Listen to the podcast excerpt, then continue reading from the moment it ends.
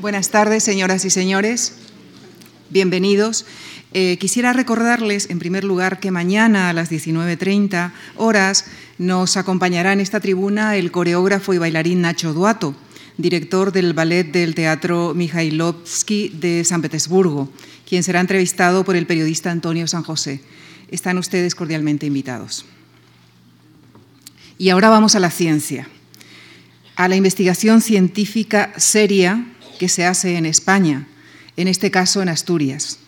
Es para la Fundación Juan Marc un gran gusto, un verdadero honor recibir esta tarde al profesor Carlos López Otín, catedrático de Bioquímica Molecular en la Universidad de Oviedo, donde compagina su labor investigadora con la docente en las facultades de Medicina, Química y Biología. Muchas gracias, profesor López Otín, por haber aceptado nuestra invitación. El profesor Carlos López Otín obtuvo su doctorado en la Universidad Complutense de Madrid. Ha desarrollado parte de su labor profesional en el laboratorio del doctor Eladio Viñuela, en el Centro de Biología Molecular Severo Ochoa, también en el Centro Ramón y Cajal y en el extranjero en las universidades de Lund, Nueva York y Harvard. Sus trabajos de investigación, objeto de más de 200 publicaciones en revistas científicas internacionales de notable prestigio, están centrados eh, especialmente en patologías como el cáncer, la artritis o en enfermedades hereditarias. Actualmente es miembro de la Real Academia de Ciencias Exactas, Físicas y Naturales, de la Real Academia de Medicina del Principado de Asturias y de la Asociación Americana de Investigación en Cáncer, entre otras. A lo largo de su trayectoria investigadora ha recibido numerosos premios, como el, Premio Rey Jaime I, el Premio Nacional de Investigación Ramón y Cajal, el Premio Carmen y Severo Ochoa, el Dupont en, en, Ciencias de la Vida, el Europeo de Bioquímica otorgado por la FEPS y muy recientemente el Premio México otorgado por el Gobierno mexicano. Quisiera reiterar no solo nuestro agradecimiento, sino también nuestra profunda admiración por el trabajo del profesor López Otín, no solo como investigador, sino también como docente y, por tanto, por su contribución a la formación de nuevas vocaciones científicas en nuestros jóvenes. Les dejo con él, con el profesor Carlos López Otín, en la conferencia que ha titulado Sueños de Inmortalidad, Envejecimiento y Cáncer. Gracias. Muy buenas tardes. Muchas gracias a todos por venir aquí. Es para mí un honor estar en, en la Fundación Juan Marx, que es un centro de referencia de la cultura desde hace muchísimos años. Y muchas gracias, Lucía, por tu amable presentación y también por organizar estas conferencias que pasan a ser referencia para todos los que nos dedicamos a, de alguna manera, transmitir esta sensación de conocimiento y cultura que tanto echamos de menos en tantos aspectos y en tantos segmentos de la sociedad. Hoy vengo desde Asturias para hablar desde de los sueños de inmortalidad, eh, que no es otra cosa que decir que las células tumorales son capaces de adquirir estas propiedades de inmortalidad. Y en la sociedad moderna, algunos mm, hombres algunos representantes de la especie Homo sapiens sapiens están también dando algunos pasos hacia las posibilidades de extender la vida, incluso hasta límites insospechados. Pues quería discutir todos estos aspectos desde la ciencia. Y quiero hacerlo desde la ciencia porque el envejecimiento y el cáncer son fronteras actuales del conocimiento y como tales son transitadas de vez en cuando por aquellos que viajan por la periferia de la ciencia o por sus aledaños, pero que carecen de los fundamentos, del rigor y de la honestidad necesarios para afrontar problemas tan importantes porque afectan al corazón de la vida de la especie humana. Y es el mejor momento para agradecer a mis maestros, algunos de los cuales ya no están entre nosotros, como Enrique Méndez o Eladio Viñuela, pero otros que sí, afortunadamente, como Margarita Salas o Pepe Gavilanes o otros más en el extranjero, que son los que me inculcaron estos mm, deseos de acceder a un nuevo nivel de conocimiento, pero siempre basado en estas premisas de rigor y honestidad. Bueno, pues me gustaría decir que para empezar esta charla necesito explicar eh, el tema central de mi exposición, que no es otro que asumir que podemos explicar la vida y las enfermedades humanas eh, a través del estudio de las estructuras, de las funciones y de las transformaciones de unas pocas elegantes y complejas macromoléculas biológicas. Y eso es lo que trata de representar esta imagen. Estamos hechos de moléculas. La biología molecular, una joven disciplina, nos ha facilitado el impulso necesario para entender los aspectos centrales de la vida desde una perspectiva molecular. Y esa es la ventana que abro yo esta tarde o esta noche, la ventana de la ciencia acceder a las otras dimensiones de la vida, incluyendo la trascendencia del ser humano, necesita otros niveles de conocimiento que no son los que se tratan hoy aquí, pero sí se tratan en muchas otras conferencias de la Fundación Juan March. Lo que ha conseguido la biología molecular es, utilizando una aproximación reduccionista, ir desde los organismos hasta las moléculas fundamentales que los construyen. Y este viaje nos ha permitido extraer algunas conclusiones acerca del momento en el que comenzó el gran milagro de la vida en nuestro planeta. Y ese gran milagro no es algo exclusivo para la especie humana, sino que todos, desde todos los organismos que pueblan nuestro planeta, desde las bacterias más humildes hasta los que estuvieron y dominaron el planeta pero ya no están, es una buena lección, los más inteligentes, los genios de lo abstracto, los artistas e incluso los objetos y los eh, organismos vivos que los propios artistas eran capaces de, de reconocer y pintar, en este caso, todos, absolutamente todos, derivan o derivamos de una única célula primitiva que, superando a sus competidoras, fue capaz de aprender un primer secreto, el secreto de la división. Una célula de estas primitivas comenzó a dividirse de una manera muy eficaz y a partir de una célula fueron surgiendo otras equivalentes. Y así, durante 3.500 millones de años, o casi 3.500 millones de años, la vida en el planeta fue exclusivamente unicelular, como mm, podemos reconocer en estas bacterias primitivas. Y también fue una vida clónica, y una vida que me atrevería a decir que fue inmortal, porque el único objetivo era conseguir otra bacteria igual. El sueño de una bacteria es conseguir crear otra igual. Y desde ese punto de vista estábamos en una mm, vida inmortal. La mortalidad no existía. No se había inventado todavía la muerte en el planeta. Sin embargo, hace apenas 700 millones de años sucedió algo extraordinario. Y ese algo extraordinario es que una de estas células primitivas descubrió por primera vez, por azar o por necesidad, la fuerza de la cooperación. De manera que dos de estas células se unieron, de esa unión resultó algo mejor que la vida aislada y comenzaron a formarse los organismos pluricelulares. Hoy, todos los que estamos sentados aquí, más los que están en el interior de nuestro organismo y no vemos, pero están y, configuran lo que llamamos nuestro metagenoma, más todos los demás seres vivos que de alguna manera son capaces de desarrollar funciones complejas, derivan de estas estrategias de formación de organismos pluricelulares. Este fue un acontecimiento extraordinario que se produjo en varios lugares del planeta en distintos momentos, pero no fue perfecto la vida no es perfecta, todos lo sabemos, pues nunca lo ha sido, ni lo fue en el pasado ni lo será en el futuro. Y entre las imperfecciones de este proceso tan extraordinario, podría mencionar apenas tres que nos ayudarán a entender el discurso del cáncer y del envejecimiento. La primera de ellas es que los mecanismos de división de las células, de la copia del material genético, son infieles, se cometen algunos errores tan pocos que no hay ninguna máquina humana o ninguna persona que sea capaz de hacer una copia de un, genoma, de un material genético, de una manera tan perfecta como lo hacen nuestras células. Pero de vez en cuando se comete algún error. Uno cada millón de veces que se repite el proceso, por ejemplo. Además, los mecanismos de reparación de estos daños, de estas mutaciones, de estas alteraciones en el material genético son imprecisos.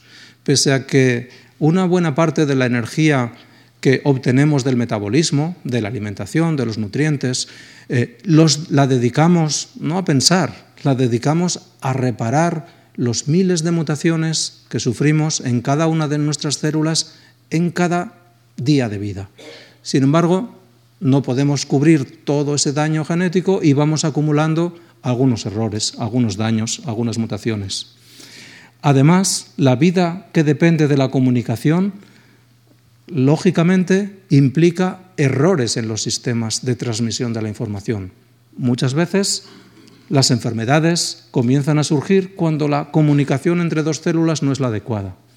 Y finalmente, el llegar hasta aquí nos llevó a tomar o asumir algunos riesgos y en concreto mantener en nuestro organismo células con una capacidad proliferadora, migradora e invasiva. Células muy peligrosas, pero tan importantes que son las que construyen el embrión de un organismo, o las que nos cicatrizan las heridas, o las que renuevan los tejidos. Estos son células neuronales que se están dividiendo para renovar un tejido nervioso. Hemos visto la cicatrización de una herida o el proceso mágico imposible de, pensar que haya algo más maravilloso, que es la construcción completa de un organismo a partir de una célula. Todo esto implica la participación de una serie de células de distintos tipos, células progenitoras en general, células multipotentes, totipotentes, de distinto potencial. Pero lo, que nos preocupa en esta discusión es que estas células están al límite de ser peligrosas y son las primeras capaces de sufrir daños importantes, daños tal vez irreparables. Por eso, si tuviera que resumir en apenas dos frases qué es el envejecimiento y qué es el cáncer, tarea nada sencilla, porque para el envejecimiento hay 300 o 400 teorías distintas y el cáncer no hay dos tumores iguales, absolutamente eh, una afirmación absolutamente categórica, no hay dos tumores iguales. Pero pese a ello, me atrevería a decir que ambos procesos, tan complejos, tan universales, surgen de lo mismo, de que las células progenitoras acumulan daño genético y epigenético, dos tipos de daños, daños directos en el genoma y daño epigenético, que es el daño que no provoca una mutación directamente, pero sí que cambia la manera en la que se expresa la información del genoma. Y estos son dos tipos distintos de daños, pero que se acumulan para generar envejecimiento o para generar cáncer. No quiero decir que sean las únicas células que sufren el daño, pero sí, en la mayoría de los casos, son fundamentales para ambos procesos, el proceso de envejecimiento y el proceso del cáncer. En algunos tumores, las células progenitoras diana de este daño son muy abundantes, en los melanomas, por ejemplo. En otros son muy escasas e incluso en algunos puede que no existan. Pero en general, y es muy difícil generalizar en biología, pero en general podemos decir que tanto estas células como el microentorno en el que viven las células tumorales, una vez que se han transformado, son decisivas para que los tumores progresen o para que nosotros cada día, cada semana, cada mes vayamos envejeciendo. Mm, ¿Por qué un mismo tipo de fenómeno molecular provoca circunstancias tan distintas? Pues porque la intensidad, la extensión de estos daños es diferente. Cuando el daño es mutagénico, un daño profundo, se produce la transformación. Una célula pasa de ser normal a transformada y finalmente se genera el cáncer. Luego discutiremos cuántos daños tiene que, cuántos daños tiene que sufrir un genoma, cuál es esa magnitud. Pero de momento nos vale con saber que si el daño es profundo, eh, puede generar transformación y finalmente cáncer. Si el daño es más ligero, continuo, como el que sufrimos todos los días en todas nuestras células. ¿no? Puede suceder que las células se mueran y entren en un proceso de suicidio por el bien común, que se llama apoptosis, o entren en senescencia y contribuyan al envejecimiento del organismo, o simplemente provoquen una pérdida de la regulación general y un cambio en la función, una pérdida de función. En cualquiera de estos, de estos casos no se produce la transformación, las células siguen siendo lo que son, mantienen sus esencias, sus raíces moleculares, funcionales, pero se produce una pérdida de homeostasis, una pérdida de la armonía del organismo. A veces, si el daño es sobre estas células progenitoras, se reduce el potencial que estas células tienen para regenerar, para renovar nuestros tejidos. Luego, cuando necesitamos renovar las células que hacen crecer el pelo y llamamos a esas células y no vienen, nos vamos quedando calvos y cosas peores. Y finalmente, cuando se producen todos estos daños, inexorablemente envejecemos. Luego, los procesos complejos del cáncer y el envejecimiento podemos escribirlos y racionalizarlos en unas pocas imágenes y en unas pocas frases. Este conocimiento es capaz de proporcionar soluciones, es capaz de curar el cáncer o extender la longevidad, si eso fuera deseado por la sociedad, pues va a ser el objetivo fundamental de esta charla.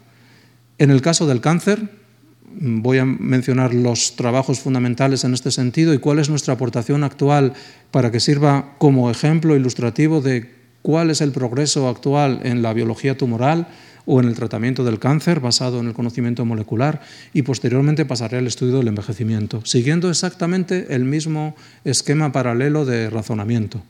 En el caso del cáncer, nuestro conocimiento actual está basado en dos decisiones. Dos decisiones, como muchas veces pasa en la vida, las decisiones que nos importan a nosotros las toman otros. Y nos sorprende, pero lo que nos afecta muchas veces lo toman otros por nosotros, ¿no? Por azar o por necesidad también, ¿no?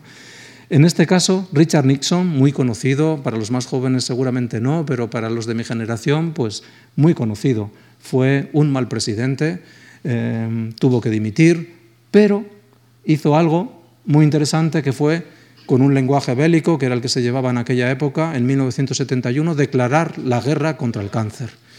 Muy grandilocuente, pero mm, cambió nuestra perspectiva, porque se inyectaron fondos que atrajeron a científicos muy inteligentes de distintos campos hacia el estudio del cáncer. Unos 20 años más tarde comenzó el proyecto Genoma Humano, con muchas dificultades al principio, eh, el proyecto Genoma Humano, para aquellos que no están familiarizados ni siquiera con qué es el genoma, que en esta sala seguro que son la minoría, pero puede haber alguno, el genoma es nuestro material genético, nuestro ADN, 3.000 millones de unidades químicas en cada una de nuestras células, dos metros de vida. Desplegado mide dos metros en cada célula. Todo eso contiene las instrucciones para ser lo que somos y también la diana de estos daños, estas mutaciones. Pues en 1990 yo ya vivía en Asturias, comenzó el proyecto Genoma. Parece mentira que algo tan relevante haya tardado tanto tiempo en iniciarse en el abordaje profundo de su conocimiento y refleja que todavía las prioridades de la ciencia no suelen ir acompasadas con las prioridades de la sociedad. Yo creo que para desgracia de la sociedad. Bueno, pues estas dos decisiones impulsaron el conocimiento por primera vez de en qué consiste el cáncer. Fijaros si han muerto ya miles y miles de personas y todavía no sabíamos ni qué era el cáncer, aunque algunos se curaban. La lógica molecular del cáncer implica que hay unos cuantos genes, fundamentalmente de tres categorías, oncogenes, genes supresores y genes de reparación, que sufren daños, mutaciones, daños genéticos, daños epigenéticos, y hacen que las células pierdan sus controles naturales y crezcan más de la cuenta y donde no deben y cuando no deben y en algunos casos incluso son capaces de abandonar el lugar donde residen y recorrer a través de la sangre el organismo e ir a colonizar otros territorios distintos y distantes de su lugar de origen. Dicho de otra forma, estas mutaciones, estos cambios en un número por ahora podemos decir pequeño en teoría de genes, son suficientes para que las células se conviertan en entidades egoístas, viajeras y sobre todo inmortales. Unas pocas mutaciones recuperan el pasado de inmortalidad con el que la vida se manifestó al principio hace 3.500 millones de años en algún lugar de la Tierra. ¿De dónde vienen estos daños? Esto pues a todos le preocupa saber, ¿no? Porque estamos diciendo que el cáncer es una enfermedad genética, pero no es hereditaria casi nunca. Esto yo creo que debe dar un poco de confianza para aquellos que creen que el cáncer es hereditario siempre o que hablar de genética es hablar de hereditario. El cáncer solo en un 5-8% de los casos es hereditario. Eso significa que estos daños ya vienen desde el nacimiento o desde el desarrollo embrionario, desde el principio de la existencia, heredados de nuestros progenitores. La mayoría, la inmensa mayoría de los tumores surgen por agresiones externas que se pueden evitar muy fácilmente. Nadie debería fumar a, estas alturas de conocimiento. Es un gravísimo atentado contra la sociedad y contra uno mismo. Hay otros. Mm, la obesidad es también un problema importante para el desarrollo de procesos tumorales. Todos sabemos esto, aunque no lo cumplimos y es difícil eh, cumplir o seguir las instrucciones que nos dan, pero al menos pues, no hay que cansar de repetirlas. Pero no solo es eso. En el desarrollo de estos daños genéticos y epigenéticos influyen también una serie de daños internos, por ejemplo, estos errores en los mecanismos de replicación y reparación. Y ante eso no tenemos nada que decir. ¿Por qué? Pues porque son errores intrínsecos a la propia naturaleza de la vida. Y eso me hace insistir siempre en el hecho de que hay un componente aleatorio en el cáncer que indica que nadie puede estar seguro de que no va a tener un tumor, pese a que no fume o a que lleve una vida sana. Y esto es así en el cáncer y en muchas otras enfermedades. ¿no? Y esto nos obliga a mm, profundizar en su conocimiento, entender su lógica molecular. 40 años aproximadamente de estudios o 30 sirvieron para esa primera imagen, saber que el cáncer es acumulación de daño genético y epigenético. Fue necesario otro impulso dirigido por dos grandes científicos, Hanahan y Weinberg, para entender que todos estos daños tenían a su vez una estrategia.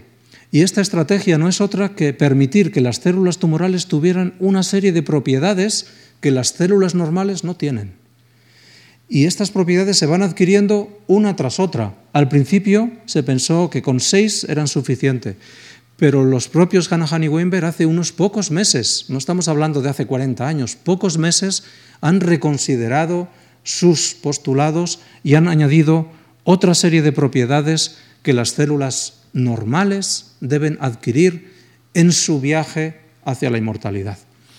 Luego, Fijaros que de repente, desde hace unos pocos meses, podemos decir, tenemos este dibujo en el que los científicos podemos ponernos a trabajar para saber en cada tumor, en cada paciente, cuáles de estas funciones son las que están alteradas, cuáles son los genes que participan en cada una de ellas, cuáles son los daños.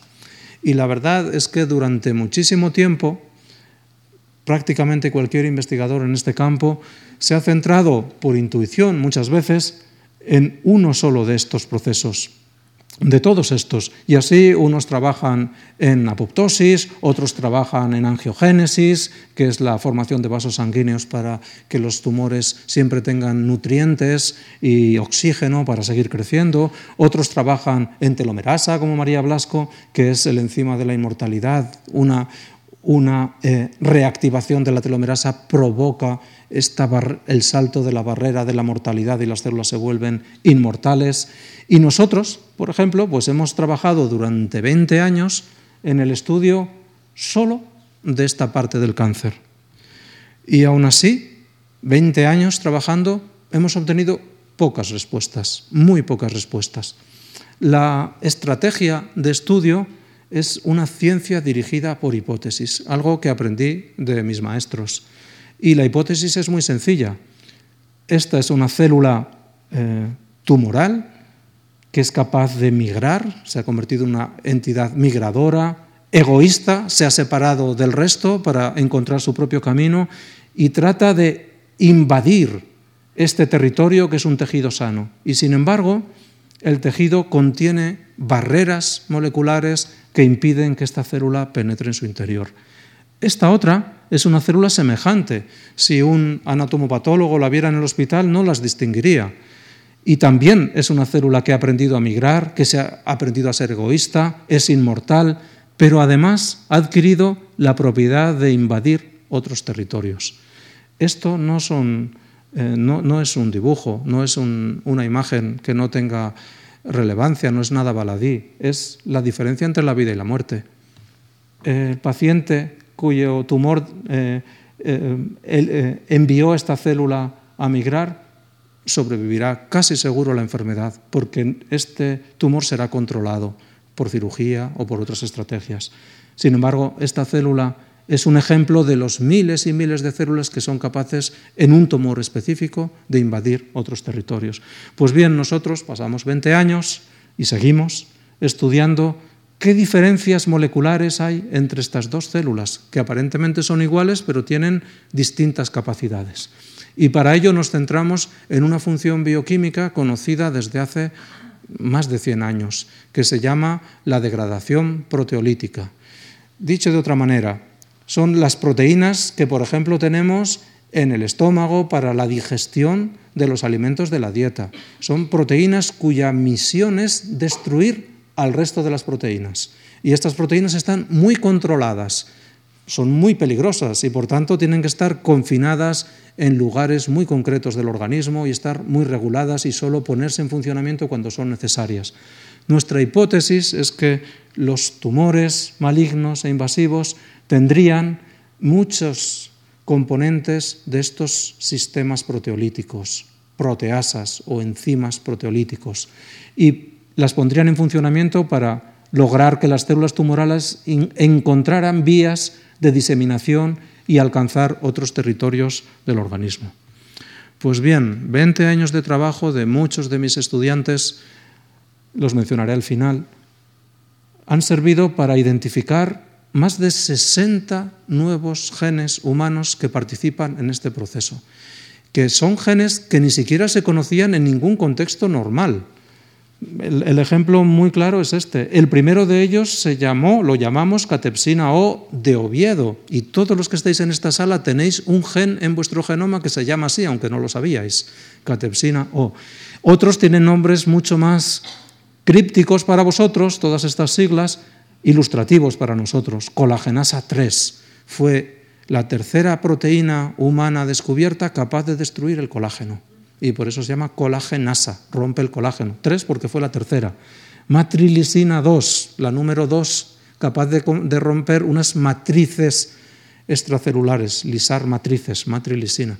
Y así. Luego, 20 años, descubrimiento de nuevos genes, es como descubrir nuevos territorios, ponerles nombre, es el descubrimiento del, del mundo actual. Y sin embargo, poco progreso, poco progreso. ¿Qué es lo que se escondía detrás? La complejidad. Y por eso introdujimos conceptos como el de degradoma para analizar en conjunto toda esta complejidad. Si hay tantos genes y un solo laboratorio en un rincón de un país poco científico como es España descubre 60 nuevos genes, es que hay mucho territorio por descubrir. Y así llamamos degradoma al conjunto del genoma que codifica genes de degradación. Y lo estudiamos en humanos y encontramos casi 600 genes capaces de hacer la misma función, hidrólisis de un enlace peptídico. Sería el término químico correcto para definir esta función. 569 elementos o moléculas distintas para hacer aparentemente lo mismo. Y no es un atributo humano, porque nos introdujimos en el estudio evolutivo y estudiamos los genomas de muchos organismos, desde el chimpancé hasta ratas y ratones, y todos tienen tantos o incluso más. Tanto es el hecho de que ratas y ratones tienen muchos más genes en este sentido que nosotros, que nos sirvió para apuntalar la idea de que menos es más en biología a veces. Un concepto surgido de la arquitectura por el gran arquitecto Mies van der Rohe, que postuló que menos es más, el minimalismo, prescindir de cosas que son innecesarias, como en la vida normal debería eh, funcionar, pues es lo que hemos hecho en el genoma. Hemos prescindido de algunos genes para progresar en otras dimensiones, por ejemplo, en la del lenguaje. Y la otra conclusión es que cuando hay tantos componentes que hacen lo mismo o parecido, es porque tienen que desempeñar múltiples funciones en la salud y en la enfermedad. Y aquí es donde empezó una etapa muy importante de nuestro laboratorio y de muchos otros, etapa que debemos a tres grandes científicos, Mario Capecchi, Sir Martin Evans, Oliver Smithis, que recibieron el Premio Nobel de Medicina hace apenas cinco o seis años, uno de los más merecidos a mi juicio de la historia, por ayudarnos a hacer una transición de ratones a hombres.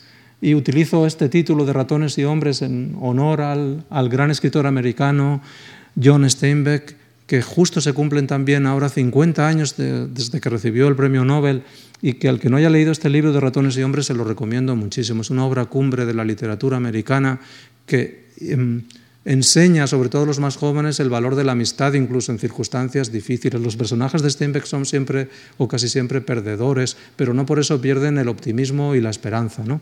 Pues bien, gracias a ellos nosotros hemos podido, nosotros y muchos otros, generar modelos de investigación biomédica, ratones modificados genéticamente para entender enfermedades humanas, para generar hipótesis para ir más allá de lo que habitualmente puede llevarnos la mente humana. Necesitamos alguna ayuda. Esta es una imagen un poco dura, pero que refleja, aquí se ve un poco mejor, que refleja este concepto, ¿no? Generar modelos animales del organismo humano. Esto fue un, trabajo que hizo un, artista, Marchesi es un hombre artístico, que vino a, visitar nuestro laboratorio para inspirarse.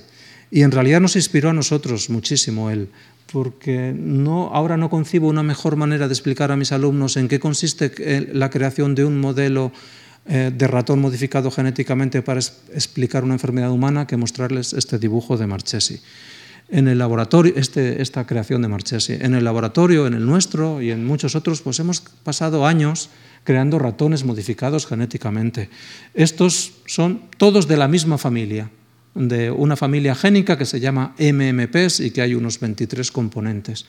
Nosotros y otros laboratorios en el mundo hemos creado estos ratones y como si no hubiera ratones suficientes en el mundo, también hemos hecho dobles y hasta triples mutantes. Y no es para llenar la imagen, es simplemente para ilustrar que para entender un proceso biológico complejo necesitamos utilizar muchas herramientas, incluyendo herramientas biológicas.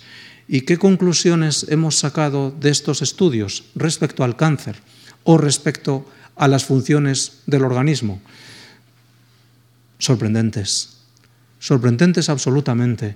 Ninguna anticipada, casi ninguna anticipada, lo cual nos indica que eh, a lo largo de nuestra vida solo encontramos unas pocas personas capaces de ver más allá de lo que vemos la mayoría.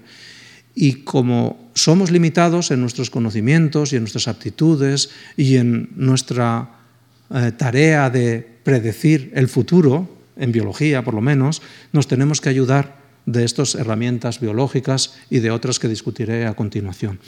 La conclusión es que somos muy complejos. La vida y la enfermedad es muy compleja. Solo estudiando una familia de genes, de los centenares de familias que hay, encontramos respuestas insospechadas, tanto en el cáncer como en eh, un número extraordinario de procesos que nunca hubiéramos podido anticipar. Por ejemplo, Guillermo Mariño descubrió en el laboratorio este gen que llamamos autofagina 1, no sabíamos para qué valía, el ratón mutante nos enseñó que controla el equilibrio. Eh, Gloria Velasco y Alicia Folgueras descubrieron la matriptasa 2, y supimos, gracias a un ratón modificado genéticamente, carente de este gen, que controla el metabolismo del hierro. Y el gen MT5 controla nuestras respuestas al dolor. Y OMA1, una metaloproteasa con la que trabaja Pedro Quirós, pues controla la obesidad.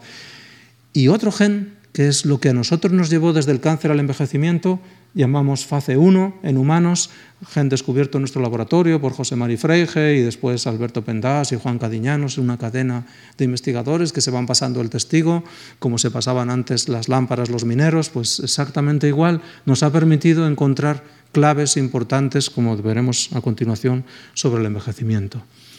Respecto al cáncer, hemos podido eh, comprobar que lo que universalmente se aceptaba, que hay genes que favorecen la invasión y la metástasis, pues resulta que en la misma familia, exactamente en la misma familia, hay genes que hacen lo contrario, que nos protegen del cáncer. Y es un equilibrio maravilloso de la vida, ¿no? No, no nos pone en riesgo eh, máximo, sino que trata de equilibrar los riesgos con los beneficios y por tanto tenemos casi tantos genes que favorecen las metástasis como genes que nos protegen de las mismas. ¿no? Y esto es lo que se trata de ilustrar con esta visión dual, ¿no? antagónica de, los conceptos. ¿no? Siempre el bien y el mal, el mal, el yin y el yang, todo eh, siempre ha de verse desde una doble perspectiva y siempre con optimismo. Bueno, pues aquí podría acabar esta charla y decir, he, trabajado más de 20 años eh, en un tema, he llegado a unas conclusiones que no son maravillosas, son innovadoras, han servido en algunos casos para encontrar las causas de algunas enfermedades, en otros para tratarlas, no voy a hablar de esto, para descubrir algunas claves de, de la progresión del cáncer.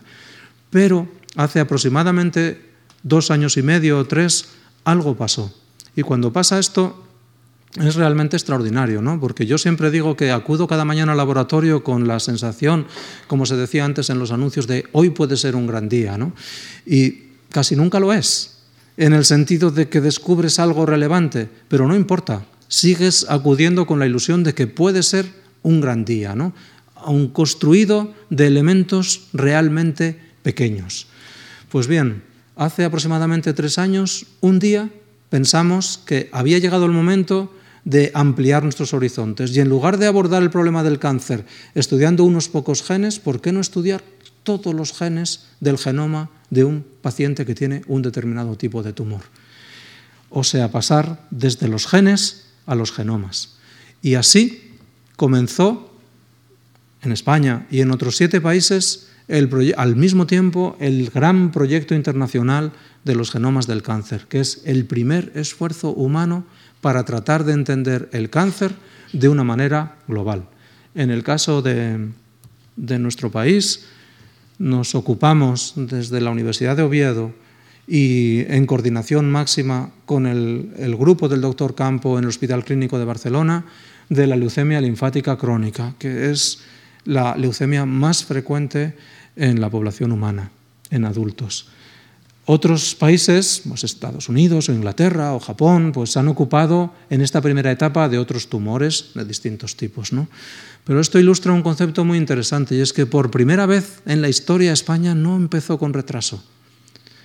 Nos apuntamos a este proyecto con las mismas ideas y las mismas ambiciones que los demás. Otra cosa es el futuro, que tal vez sea mucho más incierto aquí que en otros lugares, pero al menos por primera vez pudimos decir que estábamos desde el principio proponiendo ideas. Este, este, proyecto tiene unas dimensiones difíciles de asumir y por eso quería discutirlas para que veáis lo que representa trabajar en un proyecto de esta magnitud. Primero, ¿es posible? Es que muchos hace dos años y medio pensaban que era imposible. ¿Por qué? Pues porque el primer genoma humano se completó en el año 2004 y había empezado en 1990. O sea, 15 años para completar el primer genoma humano y costó 3.000 millones de dólares. O sea, fue una gran aventura humana eh, equiparable a poner un, un hombre en la luna y, sin embargo, pues tardamos aproximadamente 15 años en desarrollarla. Y digo tardamos porque nuestro laboratorio afortunadamente pudo participar en algunas de las etapas, sobre todo de anotación del genoma humano. Eh, ¿Por qué tardamos tanto? Pues porque estamos construidos en cada una de nuestras moléculas de 3.000 millones de unidades. Y conocer o descifrar un genoma es saber el orden en el que están colocadas estas 3.000 millones de piezas una a una en las células de un individuo cualquiera. Luego, no es sencillo.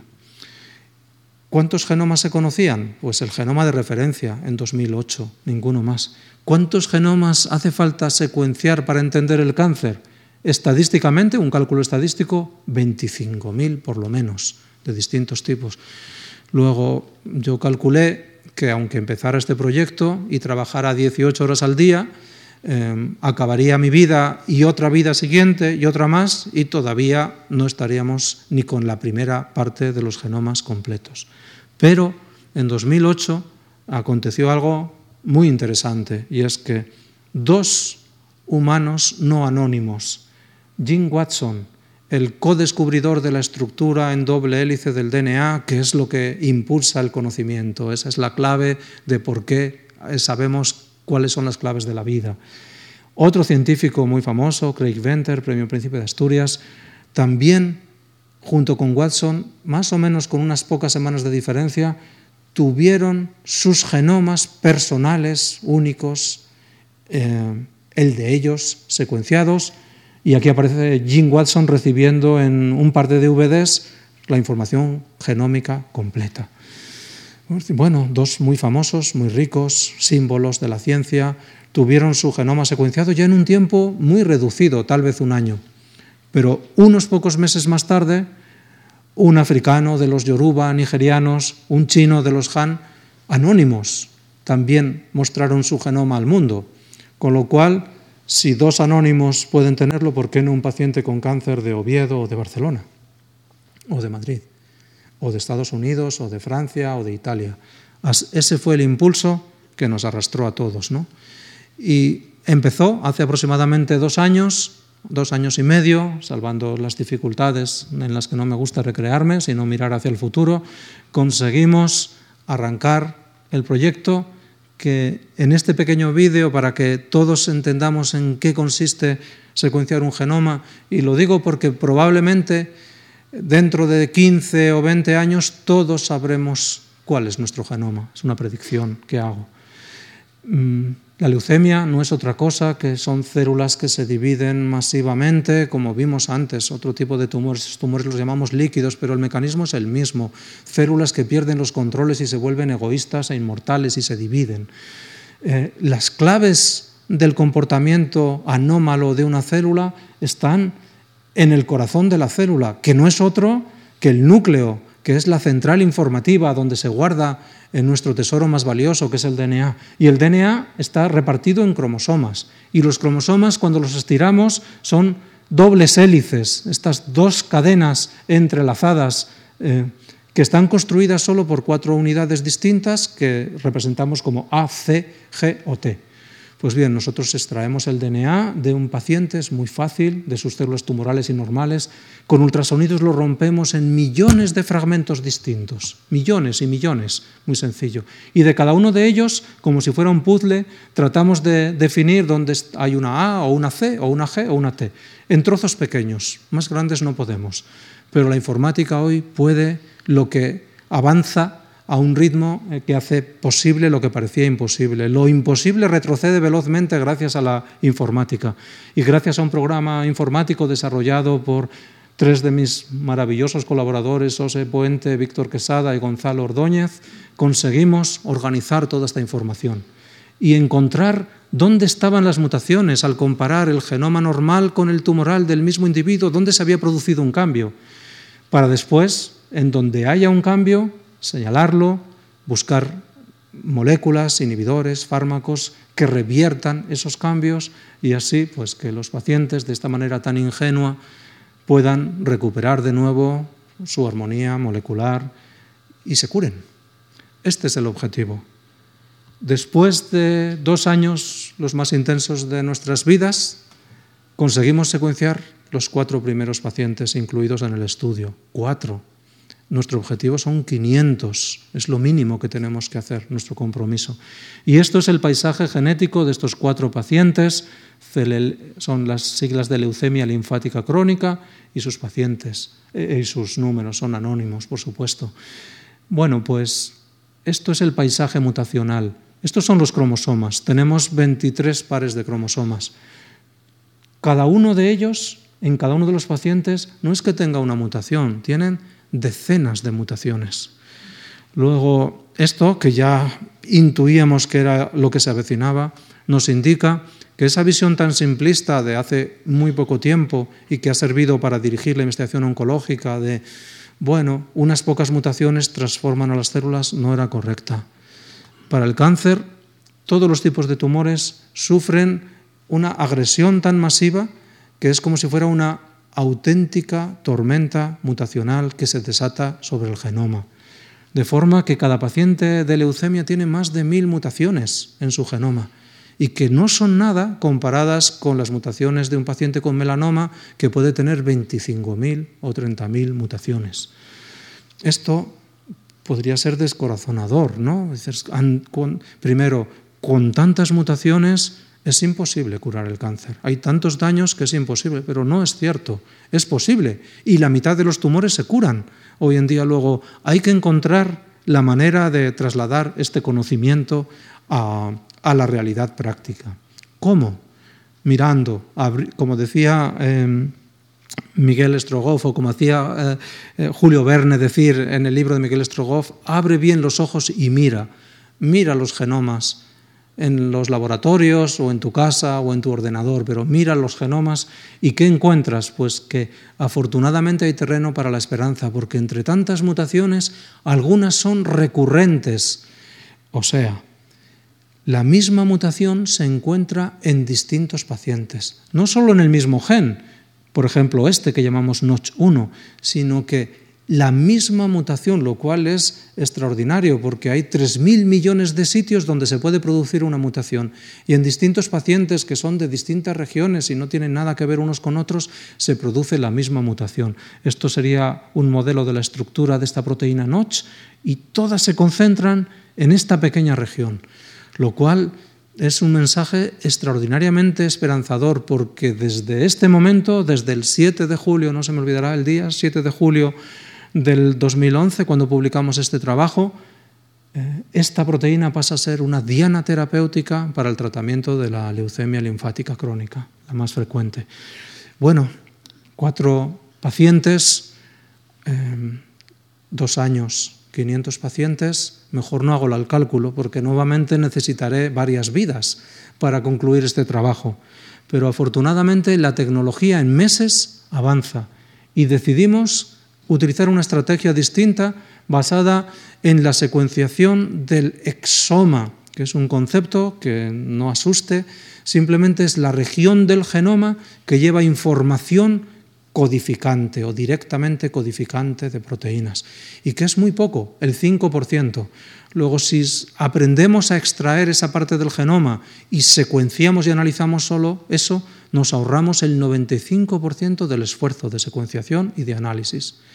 Una de las personas también extraordinarias del laboratorio, Diana, técnico de FP. El talento no, no, implica titulaciones. Técnico de FP no tiene formación universitaria. Pues Diana Álvarez aprendió eh, con destreza inaudita a extraer los exomas de los genomas y pudimos secuenciarlos. Y sobre todo trabajo de Víctor Quesada y otros miembros del equipo del doctor Campo en Barcelona, pero Víctor Quesada en, el laboratorio, un, discípulo también extraordinario. Secuenciamos hasta el verano 105 pacientes con leucemia linfática crónica. Y aquí, claro, el número ya de mutaciones distintas y en genes es abrumador, más de mil genes mutados. Solo 78 eh, presentan mutaciones en más de un paciente. Luego, estos son los primeros en los que hay que fijarse. Algunas de estas mutaciones predicen ya el comportamiento clínico, luego tiene una información clínica directa. Por ejemplo, los que tienen mutaciones en NOTCH o en SF3B1, que es otro de los factores, tienen peor pronóstico. Luego, desde el momento que encontramos una mutación en estos genes, esos pacientes tienen que sufrir o someterse a tratamientos mucho más duros desde el principio. Y algo más. Hay muchos genes distintos pero los podemos agrupar en rutas. Y la mejor manera de ilustrarlo es pues, el mapa del metro, el de Madrid o el de cualquier otra ciudad. Cada estación es un gen. Y bueno, si una línea se interrumpe, puede ser porque haya un, defecto en Sol o en cualquiera de las, de las estaciones de la línea. ¿no? Lo mismo pasa con el cáncer. Se puede llegar al mismo daño eh, modificando o mutando pues el primer gen o el segundo o el tercero o el cuarto o el quinto o el sexto el décimo, cualquiera de la ruta. Luego, todo esto nos hace que cambiemos un poco el panorama y el paisaje genético del cáncer. Y a medida que vamos avanzando, pues tenemos unos genes mutados, seguimos añadiendo pacientes al estudio y aparecen otros genes, otras mutaciones y la relevancia relativa eh, es distinta. Este panorama cambiará cuando lleguemos a los 500 y cuando lo mezclemos estos datos con los de otros proyectos genoma. ¿no? ¿Qué es lo que se persigue? Pues identificar estas dianas terapéuticas precisas y llegar a construir lo que llamamos IBS y ABS, inhibidores y anticuerpos. Y aquí aparecen cuatro de los inhibidores o anticuerpos que hoy se utilizan en todos los centros oncológicos del mundo para tratar tumores que antes no se podían tratar, incluyendo el último casi, Bemurafenib, un inhibidor diseñado para bloquear una mutación que se encuentra aproximadamente en el 40% de los pacientes con melanoma y que había pasado desapercibida hasta ahora. Luego aquí hay una esperanza y aquí aparece el tratamiento. No curan el cáncer. La mayoría de estos tratamientos controlan la enfermedad. Algo es, a, a mi juicio, regalan vida mientras en los laboratorios tratamos de producir nuevas formas de extender este conocimiento. Y así, mientras la mayoría no se da cuenta de lo que pasa o están preocupados por otras cosas, está comenzando una nueva era en la investigación oncológica, en la que hay que definir cuáles son las mutaciones o otro tipo de alteraciones y cuál es su jerarquía y si afectan o no a las células STEM o al microentorno. Y esto se está consiguiendo en buena medida gracias al estudio de los genomas, que está todavía en sus principios. ¿no? La conclusión, final, todo esto nos prepara para un futuro en el que cada paciente podrá tener su genoma secuenciado. No dudo de que esto llegará mucho antes de lo que la mayoría imagina. En un viaje paralelo hemos progresado en el conocimiento del envejecimiento, esta segunda barrera de, nuestra, de nuestra, intelectualidad, podemos decir. ¿no? El envejecimiento, el cáncer es muy frecuente y será más frecuente a medida que las poblaciones envejezcan más. Probablemente afectará a una de cada tres personas, afectará. El envejecimiento afecta todavía más, es universal.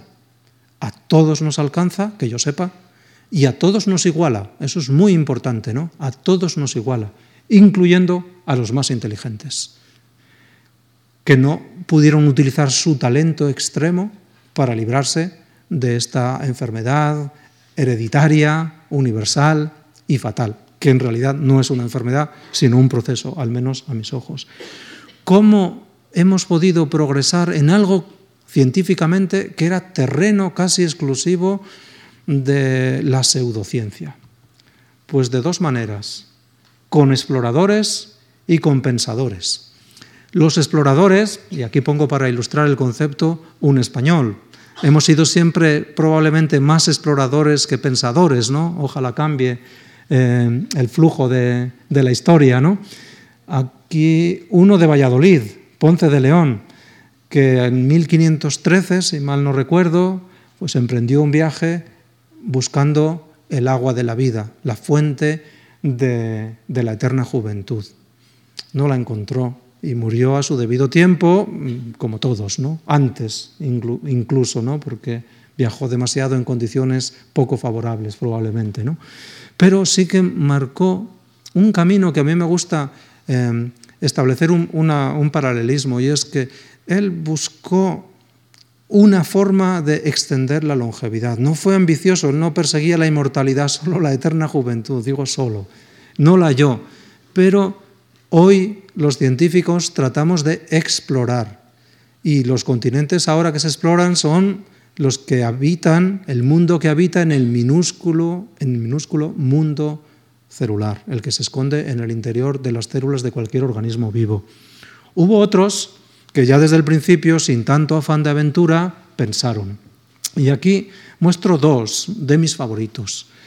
Roger Bacon en 1250 aproximadamente, escribió un libro que se titulaba La cura del envejecimiento y la preservación de la juventud. No era nada, nada, nada humilde en sus planteamientos. ¿eh? 1250 aproximadamente. Esta es una traducción de 1600, pero eh, él vivió por esta época. 1550 eh, aproximadamente, eh, Luigi Cornaro, que era un renacentista italiano, que no tuvo, tuvo una gran suerte y es que recibió una herencia, es como lo que nosotros llamamos un grant para trabajar, para investigar. Pues él recibió una herencia y la utilizó en investigar, a su manera y en su tiempo, y se convirtió además en un mecenas. ¿no? Esperemos que el futuro de los científicos no dependamos de las herencias. Pues él escribió el discurso de la vida sobria. Y los dos llegaron a la misma conclusión, que se puede vivir más si se respeta la armonía celular. expresado ellos de otra manera, ¿no? sino una vida discreta, reposada, tranquila, serena y sobre todo baja en calorías. Los dos lo apuntaron muy curiosamente, ¿no? Bueno, pues estos fueron realmente clarividentes, porque nos anunciaron un futuro que comenzó a llegar muchos años más tarde, casi 500 años más tarde o 750 años más tarde en el otro caso. Hoy, después de 300 teorías distintas del envejecimiento, me atrevo a decir que es inexorable evolutivamente, pero la longevidad es plástica. Esas son mis dos conclusiones después de leer muchos y muchos libros sobre este tema. Es inexorable, ¿por qué? y no está programado, pero es inexorable. ¿Por qué? Porque tenemos genes en nuestro genoma que no nos manifiestan su lado oculto. Son extraordinarios para protegernos, por ejemplo, del cáncer en la edad temprana. Pero una vez que hemos alcanzado la edad reproductiva, la evolución se lava las manos. Nosotros, en realidad, eh, la evolución lo que pretende es construir, crear organismos que se reproduzcan, ¿no? Y después ya no importa. Han conseguido transmitir la información genética a sus descendientes. Pues bien, los genes que muestran su lado oculto en la edad adulta no se han eliminado por selección natural en el genoma. ¿Por qué? Porque antes, ya lo decía Shakespeare, la vida era sórdida, brutal, sucia, pero sobre todo corta, muy, muy corta. Y de hecho, aunque nos parezca mentira, en 1900 la esperanza de vida de los países más avanzados, Estados Unidos o Inglaterra, no alcanzaba ni los 50 años. Ni los 50 años. Luego, es inexorable porque hay genes que eso nos muestran su lado oculto en la edad adulta, en la edad tardía a la que antes no se llegaba. Y también, y muy relacionado con lo anterior, es porque los organismos tienen que decidir entre invertir su energía en mantenerse, en reparar el genoma, o en reproducirse. Y en caso de duda, la decisión es obvia siempre, reproducción. Luego, mm, es evolutivamente inexorable, pero, pero, afortunadamente, por una serie de circunstancias que luego podemos comentar, la longevidad también nos hemos dado cuenta de que empieza a ser plástica, no solo porque distintos ambientes influyen en, en la longevidad de las especies, incluso de la misma especie, sino porque Hoy podemos afirmar que hay factores genéticos que influyen en este proceso. Y si es así, ¿por qué no atrevernos a formularlo matemáticamente y escribir la ecuación de la longevidad? ¿Es posible hacer esto? Es un reto, ¿eh? Vamos a entender primero cómo escribir una ecuación para entender o aprender qué representa los términos que incluiría esa ecuación tiene que estar basada en que no hay dos personas iguales y que somos distintos. ¿Y en qué somos distintos? Pues aquí aparece una muestra de la diversidad humana, incluyendo mi propia hija Laura. Eh, aparecen muchos rostros distintos, muchas caras, muchos aspectos, pero eso genéticamente es irrelevante, solo está definido por unos pocos genes, dos o tres genes que cambian el color de la piel o la textura del pelo, no tienen ninguna relevancia. La verdadera relevancia se encuentra en lo que llamamos CNVs, variación en el número de copias, o SNPs, que son polimorfismos. ¿Qué es esto? Pues indica que dos cualesquiera de nosotros, si vamos por nuestro genoma y el mío empieza por A, y luego una G y luego una A y luego una G, pues a lo mejor Lucía tiene en la posición 3 una G y yo tengo una A, pero somos humanos y hemos estudiado lo mismo y tenemos, por lo que pude saber antes, inquietudes parecidas, pero somos distintos. ¿Cuánto de distintos hay entre dos individuos, pero que sigan siendo humanos? Pues unos 3 o 4 millones de lugares en el genoma son variables polimórficos distintos. Y por todo esto, más otras variaciones más amplias que se llaman estructurales, hacen que seamos distintos en nuestras capacidades y también en nuestra susceptibilidad a enfermedades y por supuesto en el aspecto, pero esto es irrelevante. Es lo otro lo que nos importa. Bueno, pues en el caso de la longevidad, si habláramos hoy de otras enfermedades o de otros problemas, hablaríamos, pero como nos preocupa la longevidad, escribamos la fórmula. Fijémonos en el ser humano que más ha vivido, Jean Calment, 122 años, o lo que es lo mismo, unos 44.000 días o un millón de horas, si los cálculos no me fallan, un millón de horas. Y vivió hasta los 122 años, que también, muy simbólicamente, justo es la edad que prometió Dios simbólicamente a Adán y Eva cuando los expulsó del paraíso. Les dijo, viviréis 120 años. Muy curioso, ¿no? Eh, la literatura en ese sentido es tan inexacta muchas veces como la científica, porque alguno me podría decir, y Matusalén vivió 969 años, ¿no? Lo escribe la Biblia, pero no tenemos constancia segura.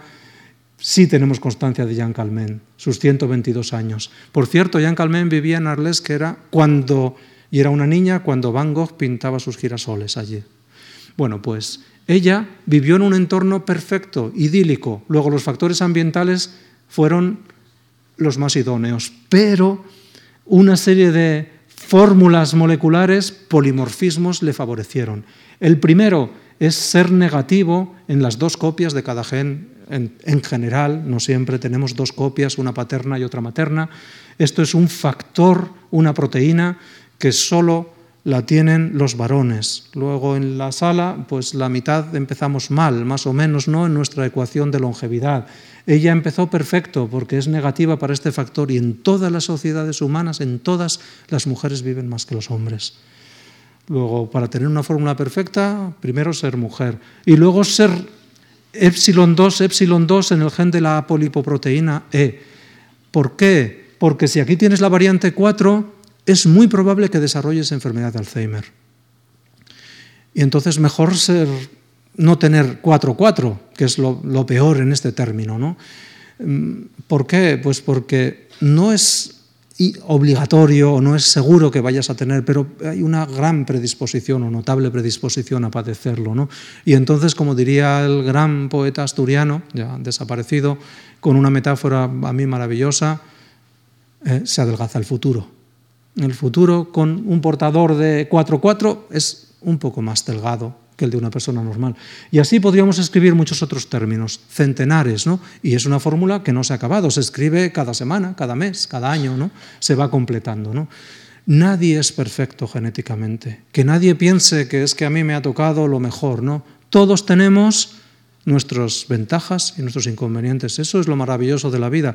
Cada uno venimos orientados por la brújula de nuestros genes, pero somos responsables de que esos genes, en buena medida, no en las enfermedades hereditarias, por supuesto, pero en todo lo demás somos responsables de eh, que esas em, variaciones nos sirvan para construir un organismo más adecuado a, esos polimorfismos.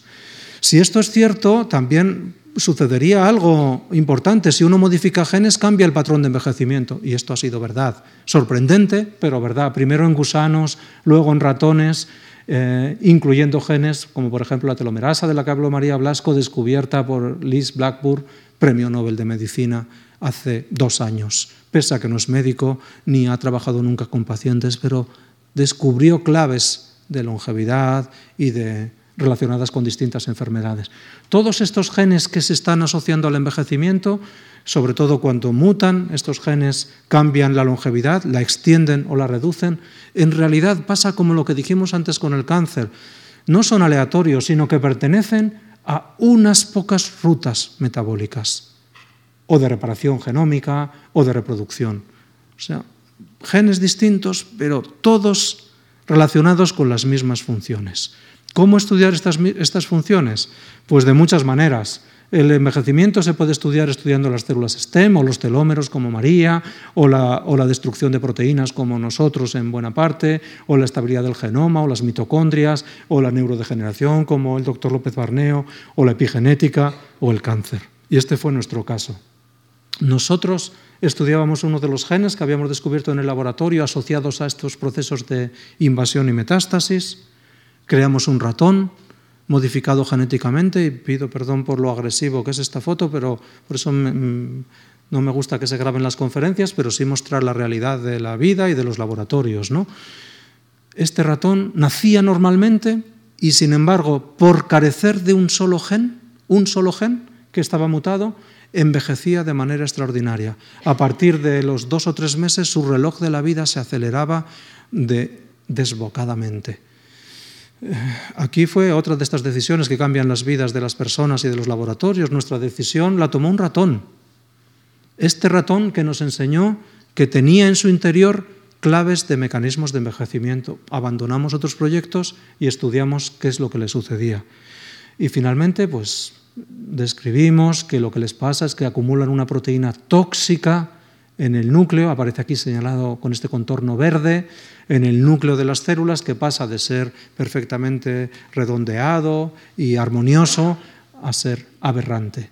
Y esta aberración hace que la central informativa no funcione, haya interferencias y se desarrollen todos los procesos que conducen al envejecimiento, pero de una manera muy, muy rápida. Y aquí podría acabar esta historia, es decir, bueno, un ratón asturiano, porque nació en Asturias y se creó allí, sirvió para entender un mecanismo del envejecimiento. Pero esto estamos en ratones o en hombres, como John Steinbeck. Queremos ir desde los ratones a los hombres. Y así fue. Y en muy poco tiempo, este ratón generó hipótesis y generó hipótesis insospechadas, sobre todo se las generó a alguien desconocido aquel momento para mí, Nicola Levy, y en Francia y hoy es uno de mis mejores amigos y colaboradores. Nicola Levy pensó que sus pacientes con envejecimiento acelerado deberían tener las mismas mutaciones que nosotros habíamos creado en un laboratorio, en estos ratones, y así fue. Esto sí que es generar una hipótesis y luego confirmarla en un laboratorio. Ciencia dirigida por hipótesis. Y posteriormente Francis Collins, o casi simultáneamente en Estados Unidos, llegó a la misma conclusión. Y más allá, Paola Scafidi, Tom Mistelli se adelantaron a muchos, también a nosotros que estábamos haciendo lo mismo, pero cuando reconoces que otros son mejores que tú, lo mejor que puedes hacer es disfrutarlo, ¿no? O que han llegado antes, ¿no? A, a una conclusión que tú persigues. Y demostraron que también en el envejecimiento normal se producen estos mismos daños, estas mismas aberraciones, pero a un ritmo más lento. Luego, fijaros, de repente se había encontrado la causa de una enfermedad dramática, esta se llama Hutchinson-Gilford, progeria de Hutchinson-Gilford es la más dramática. Estos niños tienen 8 años, parece que tienen 80. Y al mismo tiempo habíamos aprendido algo de por qué envejecemos, al menos en parte, es uno de los mecanismos, de los muchos mecanismos, y es porque no mantenemos armoniosamente la estructura de nuestra central informativa. Y así en los últimos cinco o seis años pues hemos explorado estos daños y hemos intentado pues, entender una serie de funciones, pero no las voy a contar hoy. Solamente voy a hablar del último de los puntos. Cómo del el conocimiento generado por estos pobres ratones se ha podido llegar a desarrollar en nuestro laboratorio una terapia para el tratamiento de estos pocos niños que tienen estas enfermedades en el mundo. ¿Cómo? Pues aquí tengo que hacer una pequeña incursión en el mundo molecular. ¿no? Eh, la proteína que se acumula se llama lamina y de ella tenemos dos copias. Muy bien. Si quitamos una copia en el genoma, tendremos la mitad de esa proteína. Si los ratones acumulan esta proteína y se envejecen rápidamente, una manera de corregirlo sería cruzarlos con ratones que tengan la mitad de esa proteína que se acumula y así a lo mejor no alcanzamos el umbral de toxicidad, no se intoxican lo suficiente. Esa es la idea. hacerlo en ratones primero. Y este es el experimento más importante que hemos hecho en 24 años de funcionamiento de nuestro laboratorio en Asturias. Y por eso lo muestro. Lo hizo fundamentalmente un estudiante, Nacho Varela, que ahora ya tiene su propio laboratorio, pero contribuyeron muchas otras personas, José Mari, eh, Freige, Juan, muchos otros. Em, los ratones a los que les hemos introducido la mutación adicional para que tengan solo la mitad de la proteína tóxica, son absolutamente normales, no, envejecen, son perfectamente, están perfectamente curados. Esto nos indica que la genética tiene una potencia extraordinaria y que podemos revertir o rescatar un proceso simplemente manipulando genéticamente un ratón. Lógicamente, hoy la sociedad no admitiría una manipulación genética así en humanos, aunque tal vez dentro de unos años se lo tenga que replantear por presiones de familias que, crean que tienen derecho a que sus enfermedades se corrijan. Pero hoy no está permitido. Pero sí está permitido intentar imitar a la genética mediante los medicamentos o mediante la farmacología. Y así, tras un par de años de estudios, conseguimos una combinación de fármacos que se utilizaban para otras cosas. Estatinas, seguro que en esta sala hay unos cuantos que las toman. Bueno, pues estatinas, bisfosfonatos, permitieron corregir un poco, no tanto, estos defectos y alargar la esperanza de vida de estos ratones, corregir su osteoporosis. Y esto ya eran medicamentos. Luego, inmediatamente, empezó un ensayo clínico en todo el mundo para los pacientes como Claudia, que tienen estos defectos en Francia, en Italia, en Estados Unidos, y están siendo hoy todavía tratados con estos fármacos y por primera vez han tenido la oportunidad de un tratamiento que no les curará, pero que es probable que extienda su vida y les dé una mayor calidad bueno, aquí otra vez, decir, bueno, vale, ya hemos hecho bastante, nos retiramos, vamos a descansar un tiempo, ¿no? Nosotros y todos mis estudiantes que creen que yo soy infatigable y que les debería dejar tranquilos de vez en cuando, ¿no? Pues bien, aquí no, no tuve opción porque estos son enfermedades raras, muy raras y nosotros estamos acostumbrados a trabajar también con el cáncer, que son miles y miles de pacientes en todo el mundo. Pero hay que prestar atención a las dos caras de la moneda. Y aquí no hubo nada que hacer, nada más que esperar a que dos pacientes españoles con esta enfermedad acudieran a nosotros en busca de ayuda, directamente al laboratorio. ¿Por qué? Pues porque nadie les había tratado nunca, porque no había ninguna solución para sus enfermedades. Y este fue el comienzo, y ya con esto termino, de la historia de Néstor y Guillermo. Muy duras las imágenes, pero a ellos no les importa que se muestre en un contexto como este. ¿no? Eh, Néstor y Guillermo hoy son dos amigos míos y personas que influyen muy importantemente en mi vida cotidiana.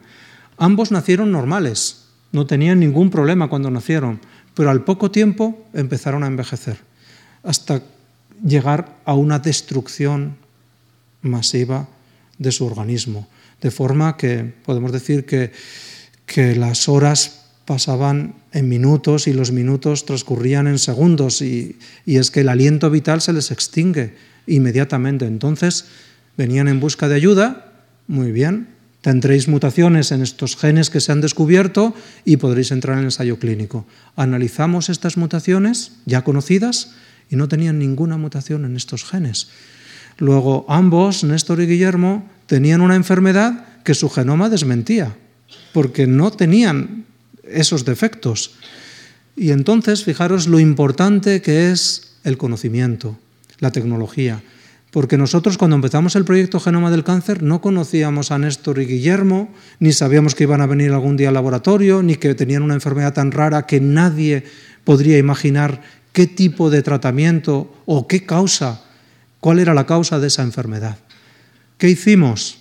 Pues cuando tuvimos oportunidad y mínimos recursos, porque para esto no suele haber financiación, son dos pacientes en el mundo entero ¿Qué hicimos? Pues exactamente la misma tecnología que utilizamos para los genomas del cáncer. En el genoma del cáncer, 500 pacientes es nuestra obligación, son anónimos. Néstor y Guillermo no eran anónimos. Aquí tenemos una foto de Néstor con su madre, que parece más joven que él, casi.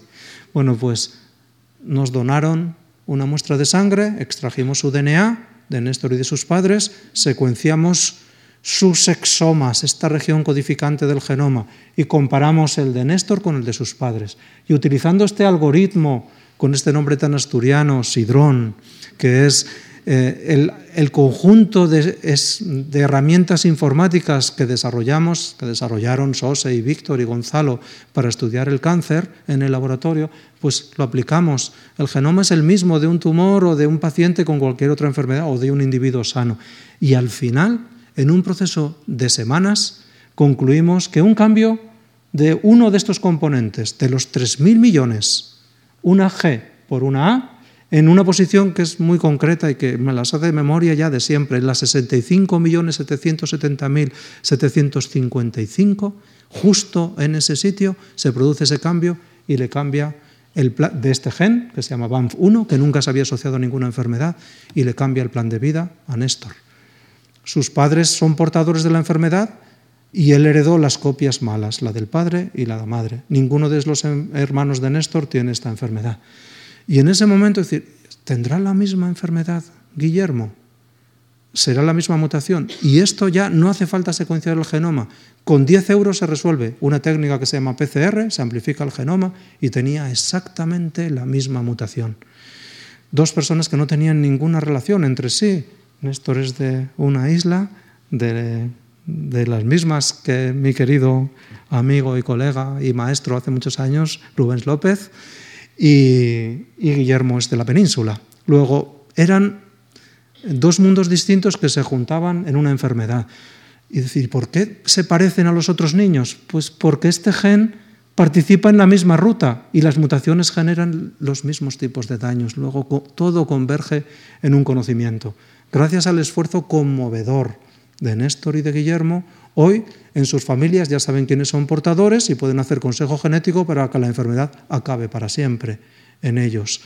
También eh, abren las posibilidades de desarrollar tratamientos para ellos. Llevará tiempo, no sé si llegaremos a, a tiempo de lograrlo, ellos lo saben, pero gracias a ellos, a su impulso, hoy hay una enfermedad nueva en el mundo que se llama, en honor a ellos, la hemos denominado el síndrome de Néstor y Guillermo y es una enfermedad nueva reconocida como tal por los organismos internacionales que regulan la definición de una enfermedad única. Y con esto podemos decir, acabamos las historias. ¿Podemos aplicar esto al envejecimiento normal? ¿Esto es un envejecimiento patológico? Pues también. ¿Cómo? Por ejemplo, secuenciando y comparando los genomas de especies de longevidad extrema, que tengan unas longevidades muy distintas y ver qué es lo que hay de común o de distinto para vivir más. Hace cuatro semanas se han completado los primeros genomas de supercentenarios, dos personas que tienen más de 110 años. Con dos no se pueden sacar muchas conclusiones, pero hay una lista de unos 50 o 60 supercentenarios esperando a tener su genoma secuenciado. Y me gustaría, porque en esta, en esta sala es posible que uno o dos hayan venido pensando que yo voy a dar aquí alguna receta para extender la longevidad o algo que permita alcanzar los sueños de inmortalidad si es que alguien los tiene. Y para no defraudar a ese uno o dos, que espero que no sean más, y para no defraudar tampoco a los que escuchen esta conferencia alguna vez, que me ha dicho Lucía, que suelen ser muchos, pues voy a, no voy a decepcionarles y voy a dar las claves de la longevidad. Del rejuvenecimiento, de tres tipos, manipulación genética, reprogramación epigenética e intervención farmacológica. Y voy a poner tres ejemplos de cada una de ellas. La primera de ellas, manipulación genética.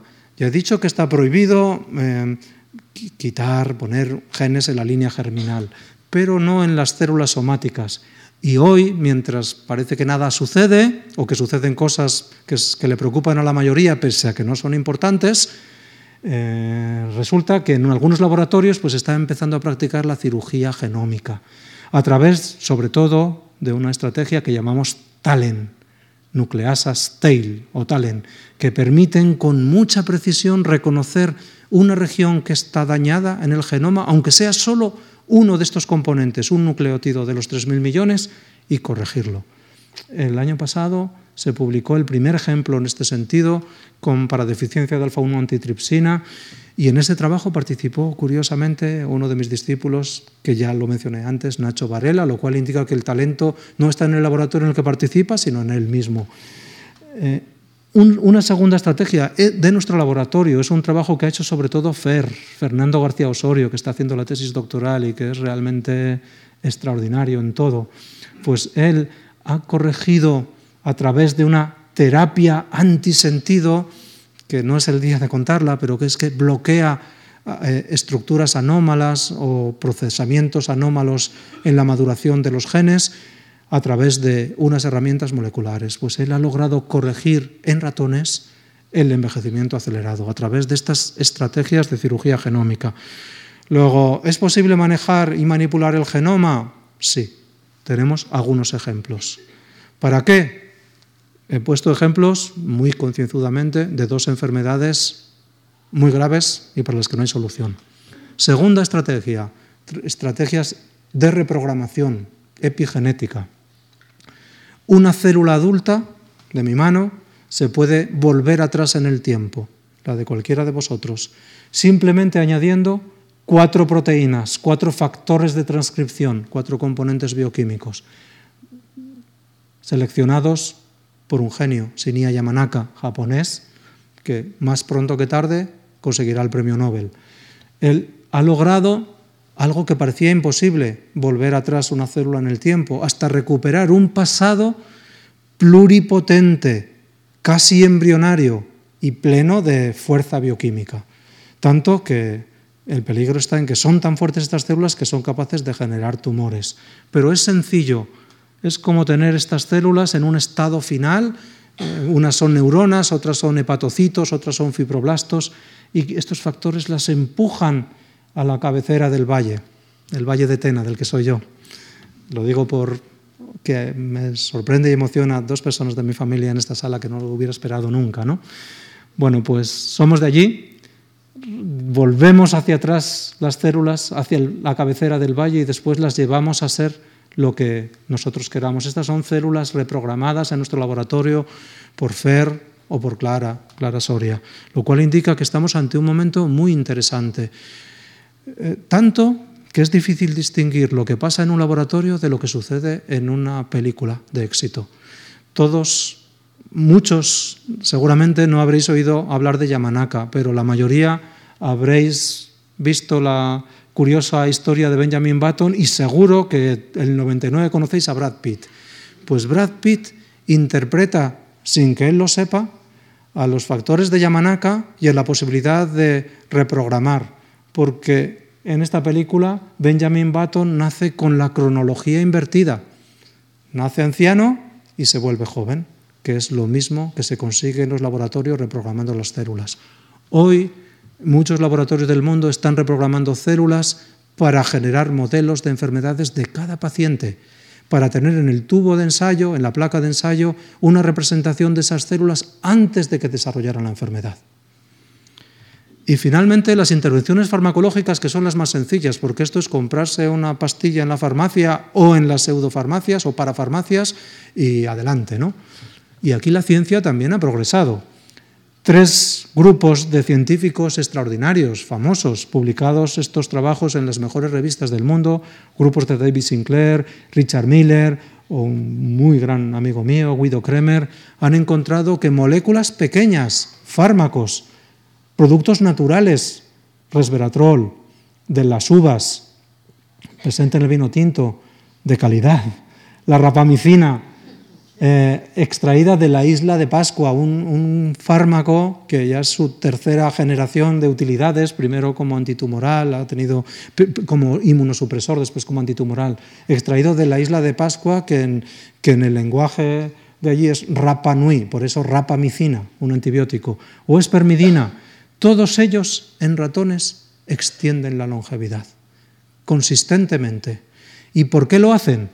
Pues porque toman prestados los conceptos que dije al principio de Bacon y Cornaro de la restricción calórica. Son miméticos de restricción calórica, inducen hormesis, por ejemplo, que es una inducción de un ligero estrés que si es controlado se vuelve beneficioso para el organismo. Eso se llama hormesis. Autofagia es la inducción de respuestas que limpian el interior de nuestras células de productos de desecho. Pues bien, hoy algunos toman resveratrol, rapamicina y espermidina. Yo me gustaría, puesto que vengo de Asturias, proponer alternativamente eh, unas manzanas de Villaviciosa, por ejemplo, ¿no? ¿Por qué? Porque exactamente son los mismos principios, pero un poco más sanos, más controlados.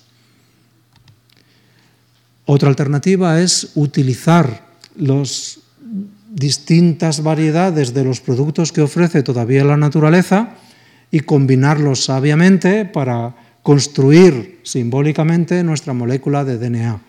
Y esta es la mejor manera que tengo de expresar, ¿no? Cómo vivir armoniosamente y equilibradamente a través de una dieta lo más sana posible dentro de las limitaciones, ¿no?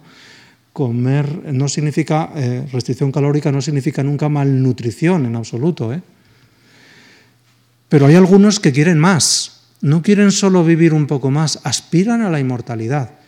Y a lo mejor hay alguno en esta sala, entonces tengo también que hablar para él y para terminar.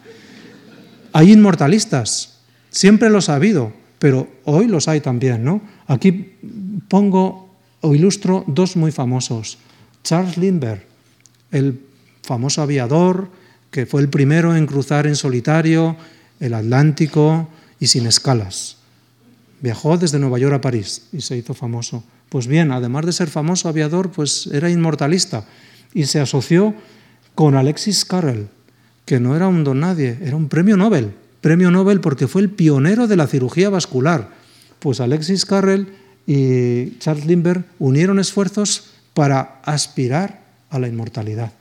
Y Alexis Carrel se hizo muy famoso porque cultivó células en un laboratorio, en el suyo, y dijo que eran células inmortales. Luego, si las células podían ser inmortales en un laboratorio, el hombre podía ser inmortal. Y tuvo una grandísima repercusión y fue mucho más famoso por esto que por el premio Nobel. Lamentablemente, Años después se supo que esas células no eran inmortales, sino que sus jóvenes colaboradores las sustituían una vez a la semana por células jóvenes. Entonces, esto, por eso digo que hay que tener cuidado con, con las ansias de inmortalidad. Hay otros que también pretenden ser inmortales de alguna manera por su trabajo, y por eso quería ilustrar a Woody Allen, que Woody Allen también hizo un viaje muy interesante eh, a través de sus películas, desde Manhattan hasta París, ¿no? Dos películas, la última Midnight in Paris, que me gustó muchísimo a mí particularmente, ¿no? Bueno, pues em, Woody Allen es inmortal en Oviedo, curiosamente, porque, como la mayoría sabéis, desde 2003 camina por el centro de Oviedo a través de una estatua que le reproduce fielmente, como se aprecia en esta figura, ¿no? Bueno, pues Woody Allen no quiere ser inmortal por su trabajo. Él dice, no quiero que llegar a la inmortalidad por mi trabajo, quiero llegar simplemente no muriéndome. Y también otra cita de Woody Allen, eh, muy citado, dice también Woody Allen, cuando le dice, no, estás en el corazón de tus admiradores, en todo el mundo, dice, no, yo no quiero vivir en el corazón de mis admiradores, quiero seguir viviendo en mi apartamento de Manhattan todos los años posibles, ¿no? Luego, son razonables, ¿no? Porque les gustaría, pero saben que las cosas no están claras. Pero cuando estuve revisando estos conceptos encontré una página, esta. Hoy hay consejos para el camino a la inmortalidad física. La página web es muy sencilla, todos están invitados. He revisado la literatura para llegar a esta charla y me he dado cuenta de que, muy bien, es legítimo aspirar a la inmortalidad por algunos humanos, ¿por qué no? O a la extensión de la longevidad. Pero me gustaría advertir que hay una cara oculta. La literatura científica la revisamos mucho nosotros en algo que se llama PubMed, que dirige mucho nuestras vidas. El PubMed, los factores de impacto, el factor H, el índice de Hirsch, las citas, todo esto es muy importante porque de esto en parte deriva el, el si tenemos dinero o no para trabajar en los laboratorios. Pero tres ejemplos de la cara oculta de la inmortalidad. Titono, príncipe de Troya, hermoso como su hermano Ganímedes, lo raptó la diosa Eos, la diosa de la aurora de la mañana, bueno, porque era muy bello, y le pidió a Zeus que le, otorgara la inmortalidad, y Zeus pues se la otorgó. Mm, bueno, lo, lo pedía a Eos, pues, pero se le olvidó pedir la eterna juventud, y entonces fue una experiencia desastrosa.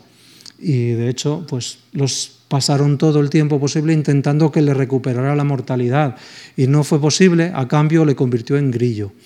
Y Titono, eh, cuando se le pregunta todas las mañanas, ¿qué quieres? Y él dice, mori, mori, mori, morirme. Eso es lo que dice, ¿no? Y es el símbolo del, grillo y de su canto. Otro famoso, médico, Gulliver, en su tercer viaje llegó a la, isla de los Strulbrucks y esta estaba habitada por los inmortales. Y al principio pensó, qué bien, que mantienen la sabiduría hasta que se dio cuenta de que eran parias, nadie los quería, no quería nadie estar cerca de los inmortales porque eran decrépitos, eh, alejados, malas personas, nadie quería. Luego él concluyó que mejor no ser inmortal.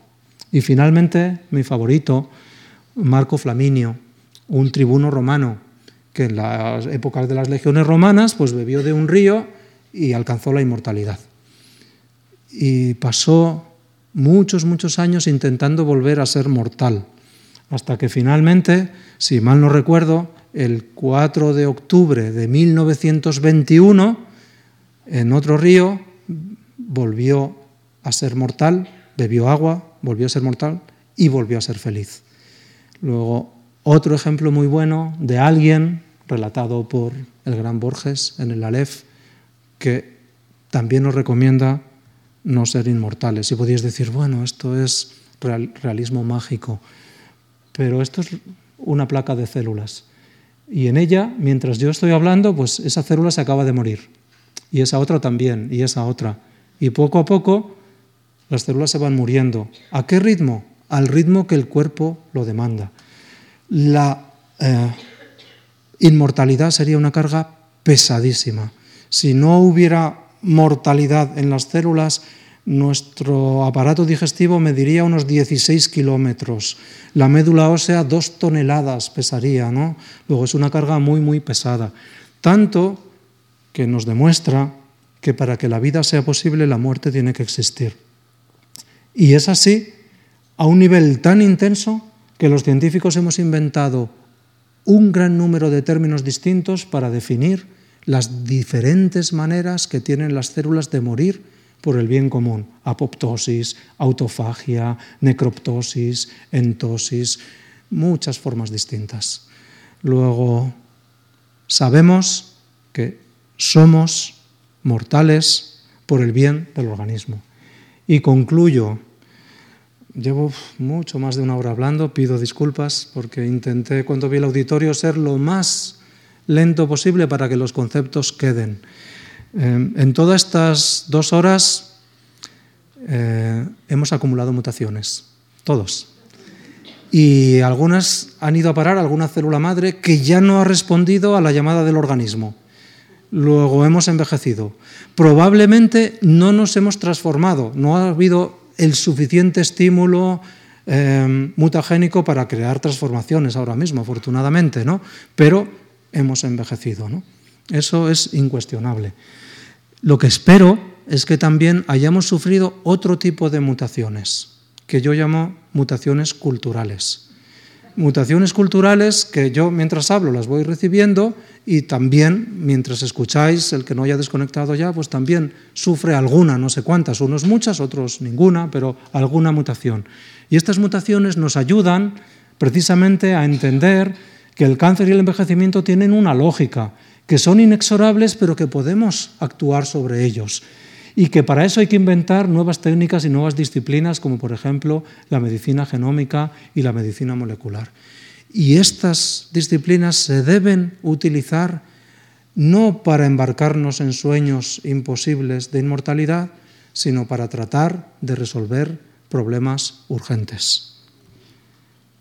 Y esta es mi mejor diapositiva, porque recoge todos los que han pasado en 20 años por el laboratorio.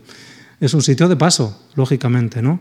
Y ha sido posible pues porque el ministerio, que ya no se llama nunca más de ciencia e innovación, pero a mí me gusta seguir llamándolo así porque no creo que pertenezco al Ministerio de Economía, todavía no lo he logrado asimilar, pero también agradezco a la Obra Social Cajastur y a mi universidad, que es la de siempre, y al, y Instituto Carlos III y muy especialmente a la Fundación Botín, que nos ha ayudado a hacer estos últimos experimentos. ¿no?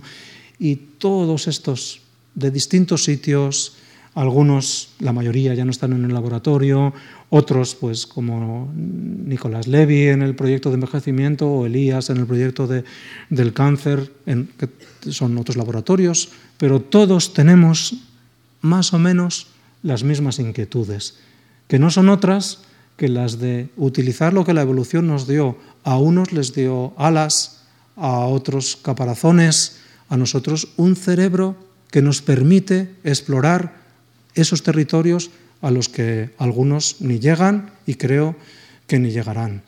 Y mientras tanto, pues navegamos, unos con la ayuda de la fe, otros con la ayuda simplemente sin nada, con valor, ¿no? Para tratar pues de entender cuáles son los misterios de la vida y asumir que somos vulnerables y lo seguiremos siendo y nuestra vida es breve y hay que aceptarlo con elegancia y con serenidad. Muchas gracias.